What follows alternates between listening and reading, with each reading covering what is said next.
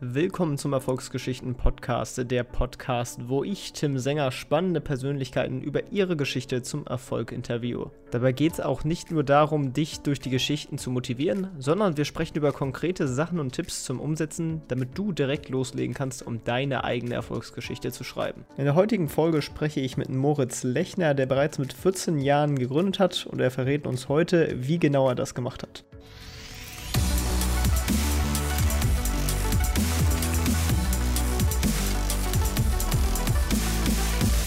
Moin Moritz, wie geht's? Alles gut, danke für die Einladung. Ja, freut mich, dass du da bist und am besten starten wir auch mal mit einer kleinen Vorstellung. Äh, wer bist du und was machst du gerade so aktuell? Mein Name ist Moritz Lechner, ich bin der Gründer von Lifestyle Box und ja, habe relativ früh jetzt vor mittlerweile so um die, um die zweieinhalb Jahren, damals mit 14, mein erstes eigenes Startup gegründet und seither hat sich ziemlich viel getan. Ähm, genau, und ich arbeite natürlich fleißig, sitze auch gerade im Büro und arbeite natürlich fleißig immer weiter, auch in den Sommerferien. Ja, sehr cool. Da würde ich dann auch direkt mal einhaken. Also mit 14 bist du ja definitiv einer der, der jüngsten Gründer so im deutschsprachigen Raum. Äh, wie bist du dazu gekommen? Ja, also es war so, ähm, ich habe mich einfach schon seit ich irgendwie, ich weiß nicht, mit, mit 12 hat das so wirklich das Interesse auf Startups bezogen quasi begonnen und seit ich sechs bin, seit ich mich erinnern kann, es war immer schon irgendwie Wirtschaft und Finanzen und das irgendwie am Anfang lustigerweise sogar Banken eigentlich so das, das Gegenteil würde man vielleicht meinen von so einem Startup heutzutage, ähm, hat mich da irgendwie irrsinnig fasziniert und ja, andere wollten halt irgendwie Feuerwehrmänner werden und ich wollte halt in einer Bank arbeiten. Und so hat sich das Ganze dann immer weiterentwickelt. Ich habe dann ziemlich früh mit zwölf schon mein erstes Praktikum oder so berufspraktische Tage quasi ähm, bei einer Venture Capital Gesellschaft gemacht und also die quasi in Startups investiert und dann war ich irgendwie so von vom ersten Tag an quasi ähm, da irgendwie so reingezogen in diesen Startup-Bann und das hat mich einfach fasziniert, was da, dass da quasi Leute ihre Ideen einfach so selbstständig umsetzen und ja, so ist es dann eigentlich immer, hat sich das immer weiterentwickelt. Ich muss auch ehrlich dazu sagen, das hat jetzt ohne, ohne irgendwie große Pläne und so etwas gestartet, sondern ich habe da einfach drauf los aus dem Kinderzimmer heraus ein paar Boxen verschickt und das war's. Ähm, genau, und dann ist es immer, immer weitergegangen. Genau, also der, der, der VC, der ist ja auch relativ bekannt, würde ich jetzt mal sagen. Speed Invest, wenn nicht der bekannteste aus Österreich, so meinem Wissens nach.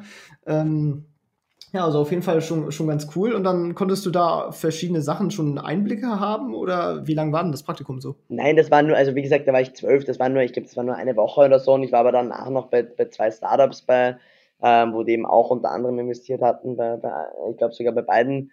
Ähm, und das war halt einfach irrsinnig spannend. Also auch das war wirklich, das war nur freiwillig, das dann, war damals so von der Schule aus und ich war dann in den Sommerferien nochmal quasi freiwillig bei, bei so Startups. Und ich meine, ich war irrsinnig jung, oder? Es war einfach auch nur so, auf, auf gut Glück sozusagen. Lustigerweise damals die, die ich angeschrieben habe wegen diesen berufspraktischen Tagen, dieses Reinschnuppern quasi, das war die, die zur damaligen Zeit auch noch bei, bei der österreichischen Version von Höhle der Löwen in der Jury war, wo wir dann später auch teilgenommen haben. Und das war für mich quasi so wie eine ich nenne es jetzt mal wie eine Göttin quasi. Das war die, ja, die, die Königin von allem, das war ober, über, drüber und ich habe mich dann natürlich irrsinnig gefreut und das war einfach, ja, irrsinnig coole Erfahrung. Ja, dann äh, steigen wir mal ein in dein Produkt. Erklär mal, womit ihr gestartet sind und wie du das aufgebaut hast. Ähm, also wir sind gestartet mit der Freebie Box. Das sind Überraschungsboxen, gefüllt mit verschiedensten hochwertigen und coolen ähm, Werbeartikeln. Das heißt, es waren wirklich gebrandete Alltagsprodukte wo dann halt immer, ich weiß nicht, kein genauso, aber dann das Logo einer Bank, einer Versicherung, eine, weiß ich nicht, Pferden von, von Porsche bis Coca-Cola, so ziemlich, ziemlich viele große, namhafte Partner mit dabei. Ähm, genau, und das wurde dann quasi in individuelle Überraschungsboxen ähm, verpackt, die wirklich dann monatlich an die Kunden verschickt werden. Ähm, und jetzt haben wir ein bisschen einen, einen Pivot quasi auch hingelegt und haben jetzt eben mit der, den Fokus auf die neue Lifestyle-Box gesetzt wo einfach die, wo das Grundkonzept schon noch gleich ist, dass es quasi wie ein, wie ein Weihnachtserlebnis alle zwei Monate ist, aber mit dem einen großen Unterschied, dass wirklich die Boxen eben immer fixiert sind und halt der Gesamtfokus. Also es sind überhaupt keine Werbeartikel, sondern es sind wirklich coole Verbrauchsartikel und quasi normale Produkte, so aus der, ähm, die man quasi normal bestellen kann sozusagen. Ähm, und dann immer Fokus auf viele junge Startups, äh, kleine Manufakturen, ähm, ganz viel auch nachhaltige Produkte dabei und, und alles so immer eben quasi unter vier Kategorien, Fitness, Fashion, Beauty ähm, und Food. und befindet sich dann immer da drinnen voll. Und, und das ist jetzt der, der neue Fokus quasi. Ja, sehr cool. Und ähm, am Anfang sozusagen, ähm, da musstest du ja halt für Boxen so erstmal natürlich die Sachen organisieren. Ähm, wie hast du da die Partner gefunden? Hast du einfach mal wild im Telefonbuch irgendwelche Firmen angefragt oder?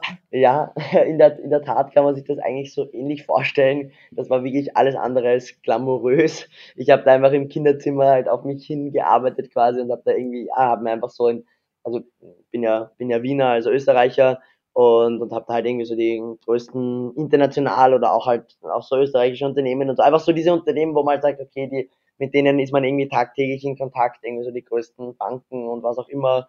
Und habe da einfach mal wild durch die Bahn irgendwie geschaut, ob ich irgendwelche Kontaktdaten finde und irgendwelchen Kundenservice geschrieben und was auch immer, also wirklich einfach einfach alles probiert, immer das, das Beste einfach draus gemacht. Und ja, ich meine, ich hatte dann das Glück, dass dann wirklich ein, ein paar, zu meiner Überraschung, ein paar dann doch zugesagt haben quasi und, und die das irgendwie cool fanden, aber das war jetzt nicht, man muss sagen, das war jetzt nicht, wenn die gesagt haben, ja, das wird uns dann einen mega Werbewert bringen, sondern die haben sich gesagt, ja, die, die 20 Werbeartikel kosten uns jetzt nicht die Welt, das können wir uns gerade noch leisten als Großkonzern. Ähm, das, ja, schickt man den, unterstützt man den halt mal und so. Und ich meine, das war irrsinnig cool für mich natürlich, weil das war so, ja, das, das war eigentlich der, der Startschuss des Gesamten. Ähm, so hat sich das dann immer weiterentwickelt. Und ich meine, ja, also das, das war natürlich mal der, der Start. Umso man merkt dann, okay, umso mehr Produkte man braucht, wenn es dann auch wirklich um, um Geld geht, also sobald es wirklich um Cash geht, geht natürlich dieses nur, ja, ich unterstütze halt einmal irgendwie einen 14-jährigen ähm, bei, bei seiner Idee quasi. Das wird dann natürlich immer weniger, weil ja, immer wenn es um Geld geht, dann muss man sich ganz normal, ja, dann, dann wird's hart, sage ich einmal, dann geht's darum, okay, was bringt uns das und was kostet uns das und dann wird das gegeneinander abgewogen und je nachdem macht man dann halt neue Zusammenarbeiten oder auch nicht. Mhm. Und dann haben die aber die Produkte gestellt. Das heißt, prinzipiell am Anfang brauchtest du verhältnismäßig wenig Startkapital ja, eigentlich. Voll. Also ich habe wirklich, ich habe mit, mit so gut wie nichts begonnen. Ich habe irgendwie mit 50 Euro Taschengeld losgelegt. Also das war wirklich alles sehr basic, basic. Ähm, aber es war halt genug, also ich glaube, das war auch sehr, sehr wichtig, weil eben mit 13 habe ich gestartet, die Idee gehabt, mit 14 habe ich gegründet und ähm, es ist halt, ich glaube, da ist es schon irgendwie wichtig und eigentlich sogar ganz cool, wenn, wenn man eben nicht so viel braucht, weil dadurch war das halt wirklich, es hat sich nie, nie, nie viel jemand andere eingemischt. Also auch meine Eltern und so, die haben sich halt alle rausgehalten, weil ich meine, das war mein, das war mein Taschengeld, äh, damit konnte ich quasi machen, was ich will. Ich meine, ich wurde natürlich am Anfang nicht wirklich ernst genommen. Das haben alle gedacht, ja, jetzt hat er halt irgendwie ein, ein Hirngespinst und hat wieder irgendeine Idee. Äh, lass, lass ihn da halt einmal machen und so.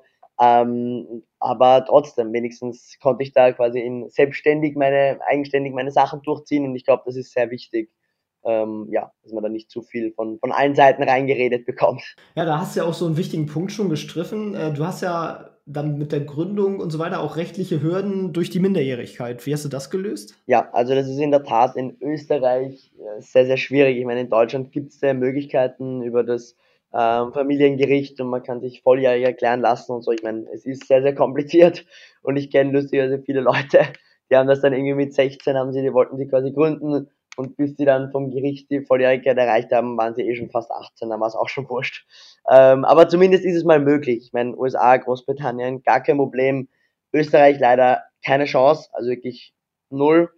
Ähm, ich musste es daher quasi am Anfang so als Einzelunternehmen auf meine Mutter anmelden ähm, ja, und dann jetzt ist eher eine GmbH wurde es dann und dann ist es nicht mehr so, nicht mehr so dramatisch, weil ich habe einen externen Geschäftsführer einfach, der halt für mich noch unterschreiben muss, aber ja, der, der mischt sich jetzt nicht zu viel ein, aber muss halt quasi noch, noch seine Unterschrift drunter setzen und so ist das eigentlich ganz cool. Also so ging das dann weiter mit externem Geschäftsführer und das hat dann immer ganz gut funktioniert. Jetzt macht das auch mein, mein Co-Founder, hat das jetzt übernommen und ja, das ist eigentlich mit, mit GmbH nochmal viel einfacher. Aber dann auch direkt GmbH insofern, um halt ein professionelles Bild gegenüber den, den Partnern zu haben. Auch, genau, ja. Also schon auch wichtig. Und ich habe dann relativ früh auch mit, mit ein paar Gesellschaftern gestartet und es war natürlich auch damit verbunden. Ja, und, und Richtung Gesellschafter, du warst dann ja tatsächlich in der österreichischen österreichischen Version von Die Höhle der Löwen in Deutschland. Also bei euch heißt das zwei Minuten, zwei Millionen. Ähm, ja, erzähl mal dazu. Wie lief das ab? Ja, also das war natürlich auch eine, eine irrsinnig coole, äh, coole Erfahrung einfach. Auch so, ja, wenn man so zurückschaut, ist natürlich mal irrsinnig aufregend, irgendwie hinzugehen und so und dann ist man ganz gespannt und wir haben dann tatsächlich, tatsächlich waren wir erfolgreich, haben auch ein Investment bekommen und unter anderem vom Florian Schwantner, ähm, der Runtastic Gründer, also die, die vier Runtastic Gründer, die dann sind so ein bisschen die Aushängeschiede der österreichischen Startup-Szene mit ihrem 220 Millionen Exit an, an Adidas, das ist so eine Lauf-App. Ähm, und ja, dann das. Die nutze ich witzigerweise auch, vielleicht dazu gesagt. ja, cool, ich, ich persönlich auch. Also kann ich nur empfehlen. Aber die waren halt auch wirklich so ein, so ein Aushängeschild für hier und, und ja, das funktioniert auch irrsinnig cool und ist natürlich auch nochmal, hat so auf ein, auf ein neues Level gebracht. Also hat natürlich noch einmal das Ganze vergrößert. Dann hatte man das erste Mal auch ein bisschen, ein bisschen Geld ähm, zur Verfügung und das ist natürlich schon auch eine, eine tolle Geschichte dann einfach und man merkt dann, okay, es, es verändert sich vieles und macht Spaß. Ja, es sind äh, 750.000 gewesen am Ende. Oder bin ich da falsch informiert? Nein, 750 nicht, nicht ganz, nein, 170.000 waren es. Achso, achso, ja, dann Zahlen verdreht. ja, aber trotzdem eine ganze Menge Geld und du hast ja dann auch Mitarbeiter schon. Äh, wie viel hast du jetzt in deiner Firma? Genau, also wir sind jetzt zu siebt aktuell. Ähm, genau, also das, das hat sich natürlich dann auch dahingehend vergrößert. Ähm, ja, wobei ich natürlich auch schon die Erfahrung gemacht habe, es ist immer ein bisschen die, die Frage quasi, wie, also mehr bedeutet auch nicht unbedingt besser, sagen wir so. Am Anfang findet man das schon immer und es, es klingt natürlich immer cool, wenn man sagt, ja, und ich habe 10 Mitarbeiter und ich habe 15 Mitarbeiter und 20 und was auch immer. Aber am Ende des Tages zählt dann halt doch auch, was, was weitergeht oder was, was bringen diese Mitarbeiter natürlich oder was kann man da voranbringen. Und ja, jetzt bin ich eigentlich ziemlich zufrieden. Jetzt, jetzt funktioniert das alles schon mittlerweile ganz gut, hat sich schon eingespielt. ist eigentlich eine, eine super Sache. Genau. Aber alleine geht dann doch auch nicht mehr alles, also ist eh klar. Aber, aber ihr ähm, könnt, könnt ihr denn eure Kosten schon covern oder habt ihr noch momentan einen Burn? Ähm, wir sind jetzt gerade an der, an der Grenze. Also jetzt mh, hm, können wir es gerade ganz mh, hm, mit, mit, mit Biegen und Brechen ganz gut covern, sagen wir so. Ja, das ist ja immerhin schon mal, schon mal nicht schlecht und äh, ich schätze mal, dass er dabei ja auch noch ordentlich wächst, sozusagen. Genau, ja, nein, das ist natürlich das Ziel. Also, das ist ja, da, da sind wir jetzt quasi dran, natürlich, das ist immer so ein bisschen die, die Challenge, einerseits zu wachsen und andererseits natürlich äh, möglichst nicht zu viel Geld verbrennen oder sogar ein, ein Nullsummenspiel oder vielleicht sogar ein bisschen Gewinn zu machen. Ähm, genau, aber das ist jetzt für, für dieses Jahr quasi die, die Aufgabe und ja, das Ziel auf jeden Fall. Ja, nice. Und, und wie viel äh, von der Firma gehört dir selber noch? Also oder treuhänderisch sozusagen? Ja, ähm, ich, ich müsste jetzt gerade nachschauen, das hat sich öfter dann verändert, weil ich auch einen, einen Co-Founder habe. Ähm, ich glaube, dass ich jetzt, äh, ich glaube, es ist um die 40 Prozent herum, aber ähm, ja, so, so genau weiß ich das auch gar nicht und ist jetzt auch nichts, wo ich mich jetzt irgendwie jeden Tag damit beschäftige, weil es geht einfach darum, dass das ganze Team und auch die ganzen Gesellschafter alle an einem Strang ziehen, die arbeiten alle für eine Sache und ja, wer da jetzt einmal 3%, ob ich da jetzt 3% mehr habe oder nicht, ist da relativ, ja, also ist, ist da gar nicht so wichtig, sagen wir so. Es ist viel, viel wichtiger, dass man einfach an einer gesamten coolen Sache arbeitet und ja, voll. Klar, aber auf jeden Fall äh, hast du dann natürlich für dein Alter auch schon ordentlich bei 40 Prozent. Äh, dürfte es nicht allzu schlecht, sage ich jetzt mal, aussehen, würde ich jetzt mal sagen. Ähm, was mich aber noch mal tiefer dann interessieren würde, mit dem Wechsel zur Lifestyle-Box, äh, was waren da so die Gedanken dahinter und äh, warum habt ihr es so umgewandelt? Ja, also es ging äh, sehr, sehr stark einerseits um ein logistisches Thema. Es war so, dass wir bei der Freebie-Box, und ich meine, wir verschicken ja noch Freebie-Boxen, also jetzt nicht so, dass das ganz weg ist quasi, aber halt einfach nur noch weniger und der neue Fokus ist quasi auf der Lifestyle-Box. Ähm, das war eigentlich wie, wie eine Art Lernprozess, könnte man sagen. Wir haben halt da gemerkt, okay, da wurde jede Box quasi, wir haben jeden Tag verschickt aber halt wirklich immer individuell.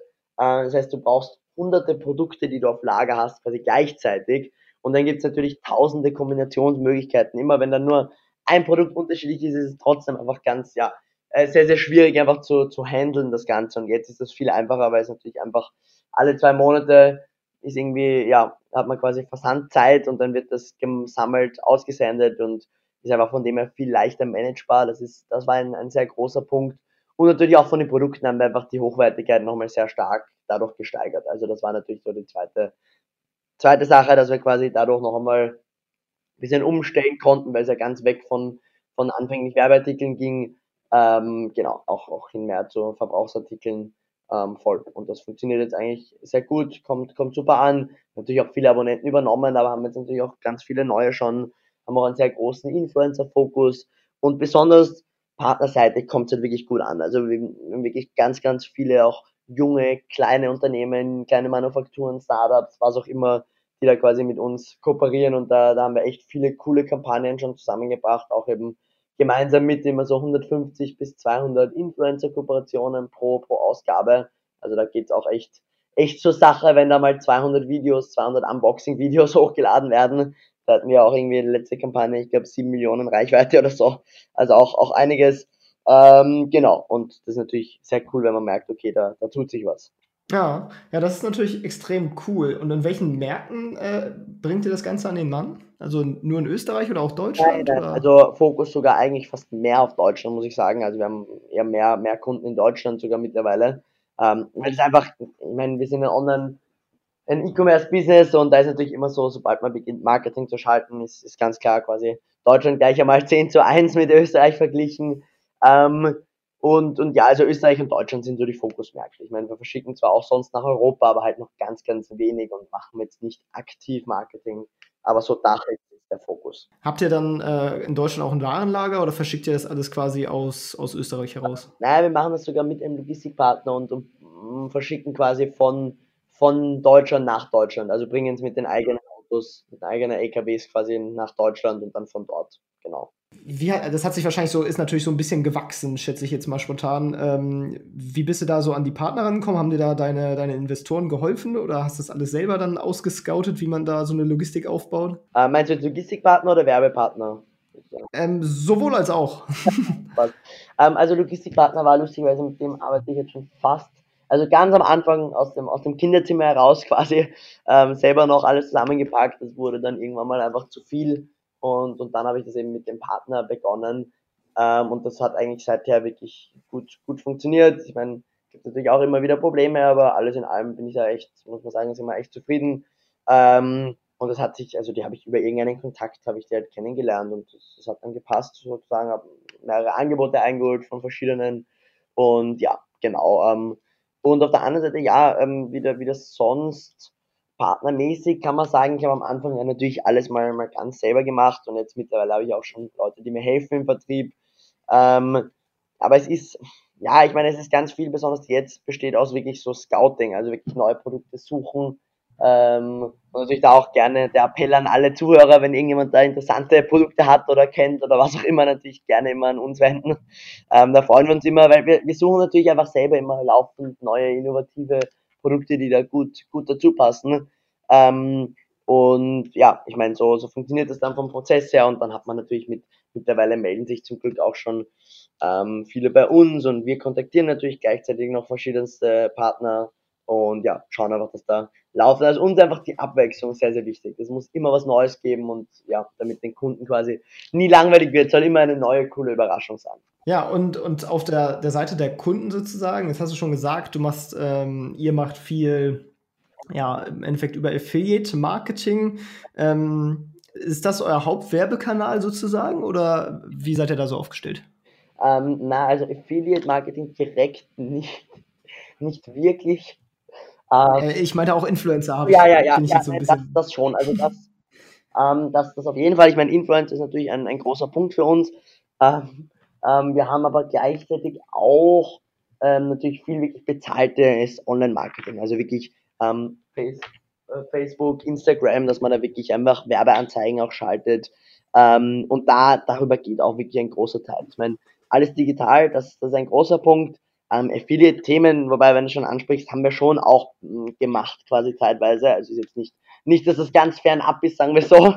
Ähm, machen, machen wir schon auch, aber das, das ist mittlerweile, glaube ich, nicht mehr so ein, nicht mehr so ein großes Thema. Also das, das war, glaube ich, mal eine Zeit lang, aber jetzt nicht mehr ganz so, so riesig. Ähm, genau, aber, aber Influencer ist, ist ein Thema, ähm, plus natürlich das ganze ja, Online-Marketing, Social Media, aber es geht wirklich Fokus auf Social Media, ganz klar. Ja, ich, ich rutsche in meine Affiliate rein, weil ich selber immer viel über Affiliate gemacht habe, also als, als Affiliate sozusagen. Also ich habe da über Webseiten sozusagen, ja, immer, das war so mein äh, Hauptding. Ah, ähm, jetzt auch noch, oder? Äh, ist weniger geworden. Also da liegt im Endeffekt auch daran, dass jetzt so das Standardding ist ja immer Amazon gewesen und äh, in Amerika haben die auch schon äh, die Provision tatsächlich überall halbiert.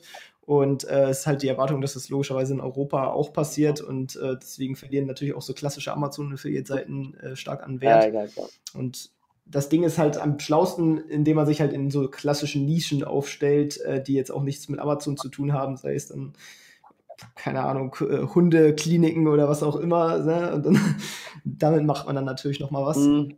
Oder halt auch zum Beispiel Boxen. Also ich kenne mich jetzt in dem Markt natürlich nicht so gut aus, aber ich würde spontan äh, schätzen, dass es da bestimmt irgendwelche Vergleichsseiten gibt und die über Affiliate in dem Bereich natürlich ja, auch äh, ordentlich was Nein, ich meine, für uns als Marketingkanal ist auch sicher interessant. Ich meine, wir, wir probieren, also allgemein ist ja schon so, wir probieren natürlich laufend immer verschiedenstes aus. Also sowohl bei B2B-Vertrieb, ich meine, so als, als junges Startup und ich meine, wir sind ja ganz, ganz junges Team auch, also sind schon alle erwachsen, sind schon älter als ich in dem Fall, ähm, aber trotzdem ähm, noch, noch jung und da ist natürlich eh klar, dass wir die, die Ersten sind, die irgendwie neue Sachen mal, neue Sachen testen. Und ja, sind eigentlich immer sehr offen, also sowohl auf B2B als auch auf B2C-Seite. Und ja, ich glaube, das muss man auch einfach sein, so als, ja, das ist ja das, was wir, das, was wir quasi mehr können als jetzt irgendwie ein, also was Startups, glaube ich, Großkonzernen quasi, wenn einen großen Vorteil haben, ist ja im Endeffekt die, ähm, ja, dass sie einfach schnell und wendig sind und, und ganz, ganz schnell neue Sachen ausprobieren. Ja, du hast jetzt auch schon angesprochen, äh, deine, deine Mitarbeiter sind im Prinzip alle älter. ähm, ja, ist das ein Problem für die oder läuft das eigentlich so? Macht eigentlich überhaupt keinen Unterschied? Äh, kannst du da mal ein bisschen aus dem Nähkästchen plaudern? Nein, also ich muss sagen, das, das läuft wirklich gut. Ich meine, man, ähm, ich, sage ganz ehrlich, ich hatte schon auch viele Griffe ins Klo, wo dann auch wirklich ein, ein Problem ähm, mit dem Ernstnehmen einfach ist, weil die, die Sache ist halt schon wirklich, du brauchst schon Leute, die das dann auch wirklich, die einen äh, schon noch, also ich meine, wir, wir sind natürlich eine sehr es gibt jetzt ganz flache Hierarchien und so. Das ist jetzt nicht so ein Chef-Mitarbeiter, sondern ein ganz strenges Verhältnis. Und jeder kann sich jederzeit gern einbringen und, und, und. Aber trotzdem, am Ende des Tages müssen natürlich schon die Leistungen auch irgendwie stimmen, oder? Und es muss auch irgendwie etwas, etwas gemacht werden, sage ich einmal.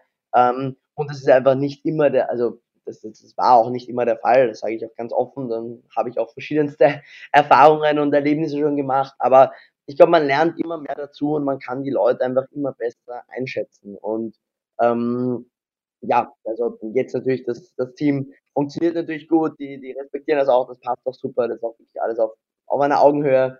Ähm, und ich glaube, ja, das ist einfach ganz, ganz wichtig. Aber zum Glück kann man sich das ja auch immer gut, gut quasi aussuchen im Endeffekt, oder? Seine eigene Miete. Ja. Das ist ja mal ein, ein Vorteil. Ja, das, das ist schon das Wichtigste. Ja, ich denke mal, dass wirklich, man sollte da definitiv das nicht unterschätzen, dass man da auch auf jeden Fall die Energie aufwendet und sich die Zeit nimmt, da die richtigen Personen auszuwählen. Auf jeden Fall, also das Team ist das Ein und Alles. Genau, und auf der anderen Seite sozusagen, wie ist denn so die Vereinbarkeit mit ja, Schule, was sagt die Familie so? Ja, ja. Ähm, ganz, also schwierig, beide, beides schwierige Themen, sagen wir so. Ähm, beginnen wir vielleicht einmal mit Schule. Ähm, Schule ist, wo ich, ich habe das große Glück, dass mich meine Schule wirklich sehr, sehr stark unterstützt in dem Bereich. Ist auch eine Schule mit, mit Fokus quasi auf den wirtschaftlichen Schwerpunkt und so. Ich gehe da in die Schumpeter Hack in, in Wien. Ähm, und ich werde von der Direktorin, ich werde wirklich sehr, sehr viel auch, wurde ich freigestellt und ich war dann wirklich oft zeitweise zweimal die Woche nicht im Unterricht und so, also schon wirklich viel, sagen wir so, ich war auch, ich habe zeitlang sehr viel Vorträge auch gehalten, jetzt wieder, jetzt wieder weniger reduzierter quasi. Ähm, aber trotzdem, das, das summiert sich dann alles. Und wenn man dann einmal einen Vortrag in, in Salzburg oder in Berlin oder in wo auch immer hält, das ist dann einfach, ja, dann, dann sind dann mal gleich zwei, drei Tage einfach weg. Ähm, und, und so ist es natürlich einfach sehr, sehr viel. Ähm, ja, auch so von der Vereinbarkeit. Das ist einfach, ja, die, die Sachen nachzulernen ist natürlich einerseits mal schwierig, weil der Mathestoff liegt mir trotzdem nicht zu, so schön es wäre ich tue mir jetzt da nicht wahnsinnig schwer in der Schule, aber, aber solche Sachen, ja, das ist einfach mit denen, ist ja auch mit, mit Englisch okay, ich halte vielleicht Vorträge auf Englisch und habe vielleicht Calls auf Englisch und was auch immer, da hat man irgendwie noch einen Berührungspunkt, wo man sagt, okay, da tut man sich dann einfacher, aber jetzt mit, weiß ich nicht, in, in Mathe mit irgendwie Funktionen habe ich jetzt nicht tagtäglich zu tun, also jetzt muss ich dann auch noch wie jeder andere einfach büffeln. Ähm, und ich meine, aber es war schon wirklich auch vom, vom Tagesablauf ist es natürlich sehr intensiv. Ich muss dazu sagen, ich hatte jetzt auch gar nicht mit Corona im Zusammenhang, sondern, sondern schon davor. Ähm, das ganze Semester durfte ich Homeschooling machen und ich darf jetzt dieses Jahr, also nächstes Jahr quasi eine Klasse noch überspringen und dann schon verfrüht Matura oder in Deutschland Abitur machen. Ähm, was natürlich auch eine, eine super Möglichkeit ist von der Schule aus und von der Direktorin und vom Klassenvorstand. Aber natürlich ist es trotzdem so vom, vom Tagesablauf, also zumindest äh, normalerweise war es immer mit der Schule so, okay, man in der Früh am, am Weg in die Schule, also ich, ich stehe um fünf auf, dann gehe ich um sechs äh, gehen wir eine Stunde schnell trainieren und das irgendwie den Kopf frei bekommen, quasi irgendwie so im Fitnessstudio, dann geht's weiter. Ab in die Schule, am Weg tut man schon die ersten E-Mails beantworten in der U-Bahn.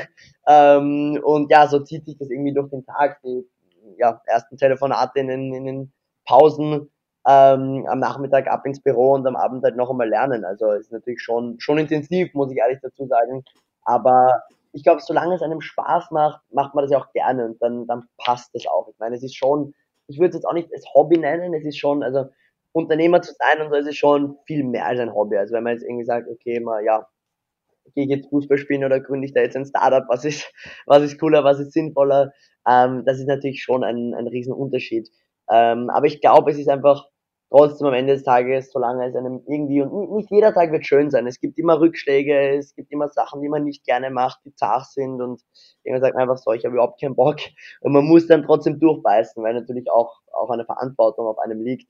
Aber ja, solange es am Ende des Tages noch, noch irgendwie ähm, passt, ist das, ist das auch alles machbar.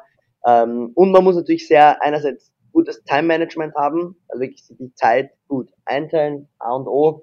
Und gleichzeitig muss man natürlich ähm, auch einfach wirklich, ähm, ja, man, man muss das Ganze, also man muss es, man muss es wollen und man muss auch wirklich durchhalten und es durchziehen und man muss auch viel arbeiten wollen und viel machen wollen, weil mit Schule plus Unternehmen ist einfach sehr intensiv. Ähm, genau, ja. Mhm. Ja, kann ich mir gut vorstellen, sozusagen. Ja, dann, ähm, du, du, hast noch gemeint, Familie, oder? Hast du noch, noch angesprochen? Genau, genau, genau. Wie sieht es da so aus? Ähm, das, das, ist sogar ganz interessant, weil einerseits so als, als Außenstehender wird man vielleicht immer denken, ja, jede, jede Eltern haben sich das gewünscht, irgendwie, dass der Sohn da halt irgendwie ein bisschen in den Medien ist und da halt irgendwie mit ganz früh schon was gründet und so und vielleicht was, was quasi nicht nur noch 15-mäßiges macht und so. Ähm, sie, sagen wir so, sie unterstützen es jetzt schon, aber es ist schon noch immer so ein bisschen ein, ein täglicher Kampf oder war es zumindest auch in der Anfangszeit sehr stark, weil sie bekommen halt auch so die, die Schattenseiten mit, sage ich mal. Ähm, dass man, das, das hat einfach auch viele negative Seiten. Man ist natürlich extrem viel im Einsatz, man hat sehr wenig Zeit, wo man zur Ruhe kommen kann, wo man wirklich nichts zu tun hat. Ähm, und die merken es ja genauso und, und sagen dann irgendwie dieses, dieser Beschützerinstinkt, genieß deine Jugend und so und das kannst du später noch alles machen und und und. Ähm, also gar nicht jetzt nur, dass man sagt, okay, die haben, sind da jetzt Feuer und Flamme von Anfang an irgendwie gewesen. Ähm, das nicht, aber sie unterstützen es jetzt mittlerweile, es, es passt schon. Ähm, genau, und ich glaube auch so von, von Freunden und so, das ist schon wichtig. Also ist ganz lustig, weil ich in meiner Schule sind natürlich schon eher Leute, die, die sich quasi so für dieses Grundthema Unternehmertum und sowas eher interessieren, weil es ja den, den Fokus hat. Ähm, aber ich habe auch halt außen viele Freunde, die wirklich nichts damit zu tun haben. Und das ist sogar eigentlich sehr, sehr cool für mich als Ausgleich. Also, was ja auch immer ganz wichtig ist, wenn man viel im Einsatz ist, man braucht einen guten Ausgleich, oder? Ähm, und ja, da habe ich ja für mich selber gemerkt, dass das funktioniert. Das, das ist einfach gut, wenn man ähm, ja, wenn man da mal an was ganz anderes ein paar Stunden denken kann, wenn man da irgendwie mit, mit Freunden einfach fortgeht oder was auch immer. Und ich bin ja, neben dem Unternehmer Moritz gibt's ja doch auch noch diesen, den ganz normalen jugendlichen Moritz, der genauso auch mal feiern geht am Abend und was auch immer macht. Ja, ganz wichtig, kann ich auch nur sagen.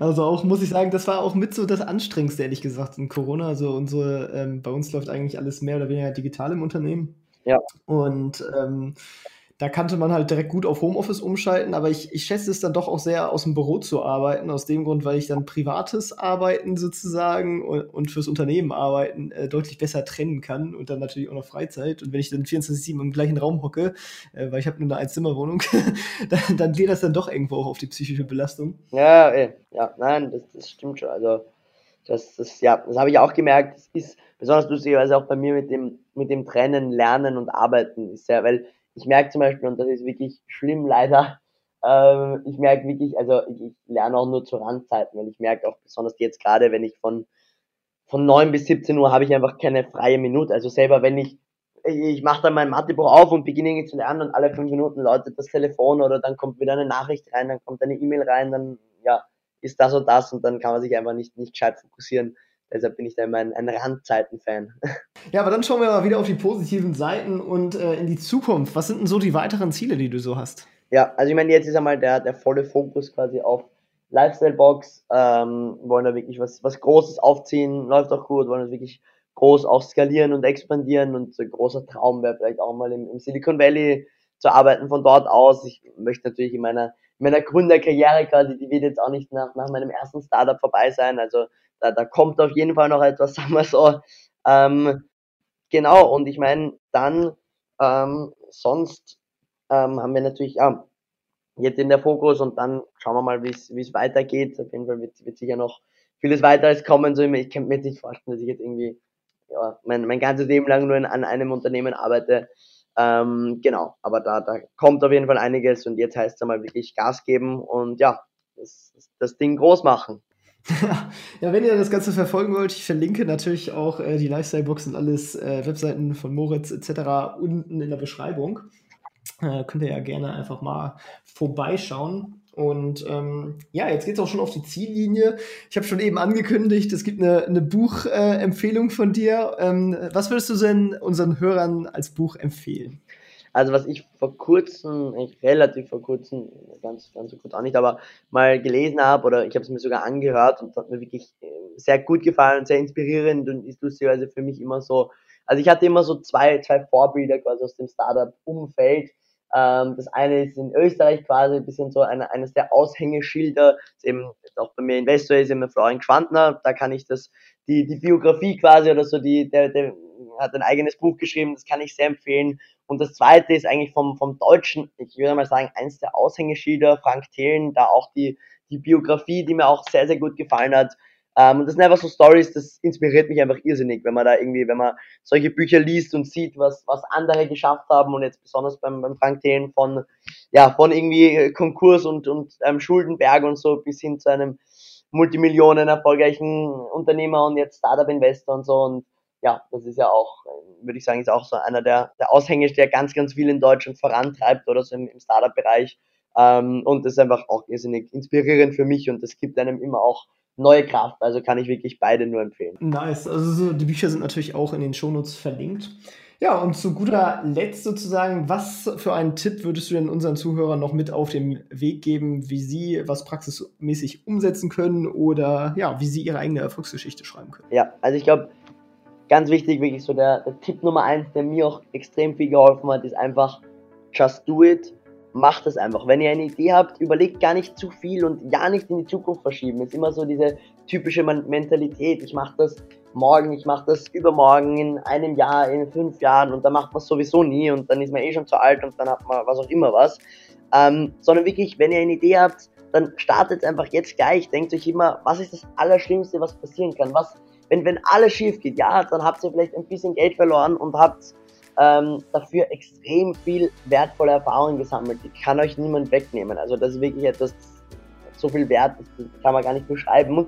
Ähm, und deshalb wirklich der Appell an alle da draußen, legt los und wirklich am besten jetzt gleich, just do it und let's go. Das waren doch gute letzte Worte. Ich möchte mich bei dir bedanken. War echt ein spannender Podcast. Vielen Dank, dass du da warst und natürlich auch viel Erfolg für die Zukunft. Dankeschön, hat mich gefreut, dabei zu sein. Jo, ciao, ciao. Ciao. Das war's auch schon mit dieser Folge vom Erfolgsgeschichten Podcast. Alle angesprochenen Links findest du in den Shownotes und auf erfolgsgeschichten-podcast.de. Wenn dir die Folge gefallen hat, dann hinterlasse gerne eine Bewertung auf iTunes und Co. Wir hören uns dann in der nächsten Folge wieder und denkt dran, nur durch Taten kommt man zum Erfolg. Also, legt los.